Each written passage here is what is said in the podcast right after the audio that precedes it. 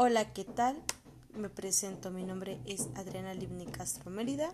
Estoy cursando la licenciatura de Psicología. En este podcast pretendo hablar sobre la psicología y el consumo de drogas. Como psicólogos tenemos un importante papel eh, para cumplir el cómo explicar pues esta conducta y poner en práctica programas adecuados y eficaces para la prevención del consumir las drogas. El consumo de drogas es un importante fenómeno social que está afectando a los adolescentes debido al uso y abuso de sustancias. Algunos adolescentes llegan a probar estas sustancias solo unas pocas veces y no vuelven a consumirlas. Otros, por el contrario, no pueden controlar sus impulsos ni las ansias por estas sustancias. Los jóvenes comienzan a consumir estas sustancias por el proceso de socialización, es decir, la familia, amigos, escuela, inclusive el tener mucho tiempo libre. Es importante que hablemos sobre las distintas drogas legales o ilegales. Las drogas legales son consumidas en reuniones o eventos familiares y hablo sobre el alcohol y el tabaco. Las ilegales, aunque a pesar de que no son permitidas por el Estado, se pueden adquirir con facilidad. En la actualidad se ha, incrementado el consumo de drogas notablemente superior al que había, por ejemplo, en los años 50. Esto es causado por la normalización de ciertas drogas que son el alcohol y el tabaco. Igual el cannabis ha tomado una predominante popularidad entre los jóvenes y también una normalización por parte de la sociedad. Y es que no solo es el alcohol, el tabaco o el cannabis, sino también la cocaína, el shep, el éxtasis, la marihuana, el cristal. Y es preocupante, alarmante, el consumo de estas sustancias debido al alto, por, al, al alto porcentaje de prevalencia de los jóvenes. Hay un estudio realizado en el 2018 por parte de la Oficina de Naciones Unidas contra la Droga y es que esta eh, oficina reveló un incremento en la producción de drogas y las muertes por sobredosis.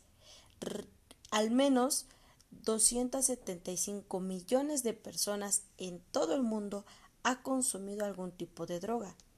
El uso del alcohol y de drogas es una de las principales causas de muerte o lesiones en los adolescentes relacionados con choques automovilísticos, suicidios, violencia y agotamiento. Aunque algunas drogas sean aceptadas por la sociedad, no quiere significar que dejen de ser drogas. Tanto el alcohol y el tabaco son dañinos y adictivos que cualquier otro tipo de droga ilegal. Y es que no toda la responsabilidad es de los jóvenes, ya que las primeras veces que llegan a consumir estas sustancias, las primeras ocasiones llegan a ser por parte del ciclo familiar. Y un claro ejemplo es la primera cerveza con papá, con tío o con mamá. Esta etapa es crucial para el desarrollo físico, emocional, social, académico, etc.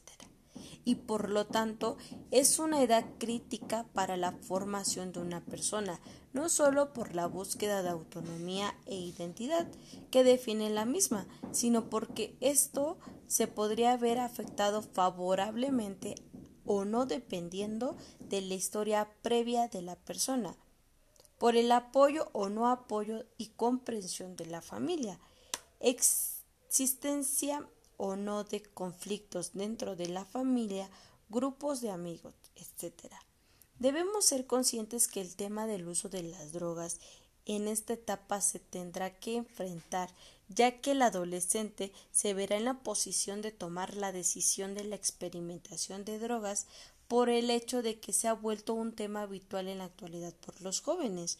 Para prevenir el uso de sustancias en la adolescencia debemos de comenzar temprano en la vida, es decir, con la educación, fomento de comportamientos saludables y buenos lazos familiares.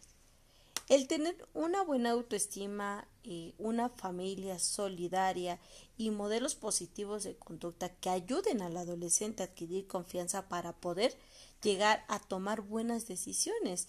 Y también es importante hablar sobre programas de prevención de drogas y podemos empezar a hablar sobre la prevención hacia la familia, ya que decir que la familia, desde ahí, el adolescente va adquiriendo esa personalidad, va guiándose.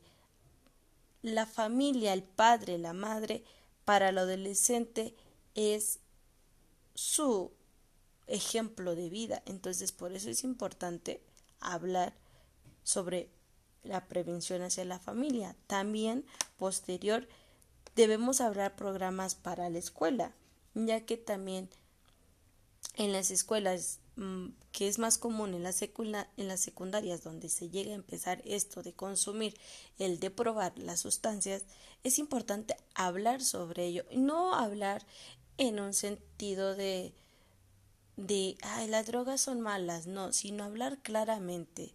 Y si llegar algún maestro o cualquier persona, ya sea alumno o docente, si llega a ver algo raro con algunos otros de los compañeros, hablar y buscar ayuda para así poder evitar alguna situación que después se podrá lamentar. Gracias.